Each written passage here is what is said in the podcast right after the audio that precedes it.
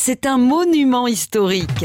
400 pièces, 77 escaliers et 282 cheminées. En 2018, le château de Chambord a accueilli plus d'un million de visiteurs. C'est pas loin de Paris et on a envie d'en profiter. Voilà, détente, bien-être et visite.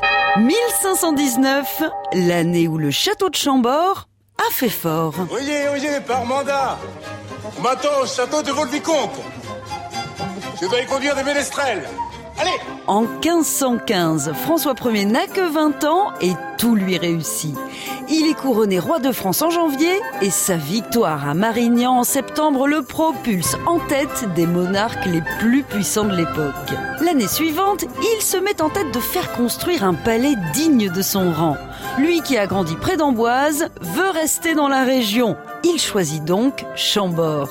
Le projet est grandiose. François Ier sait qu'il ne verra pas son château terminé de son vivant, mais peu importe.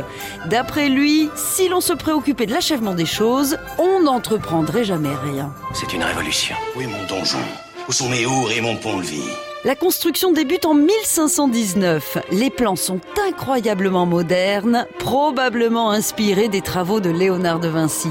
Chambord est enfin terminé sous le règne de Louis XIV en 1685.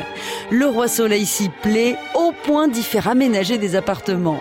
Par la suite, le château passe de main en main jusqu'en 1930 où le domaine est racheté par l'État. Dans le château de Chambord, le nouveau maître s'appelle Jacques Demy. Le réalisateur des Demoiselles de Rochefort et des Parapluies de Cherbourg vient de s'y installer pour tourner sa nouvelle comédie musicale Peau d'âne, tirée du conte de Perrault. Pour ses 500 ans, Chambord met les petits plats dans les grands. Exposition, musique, spectacle équestre et feux d'artifice.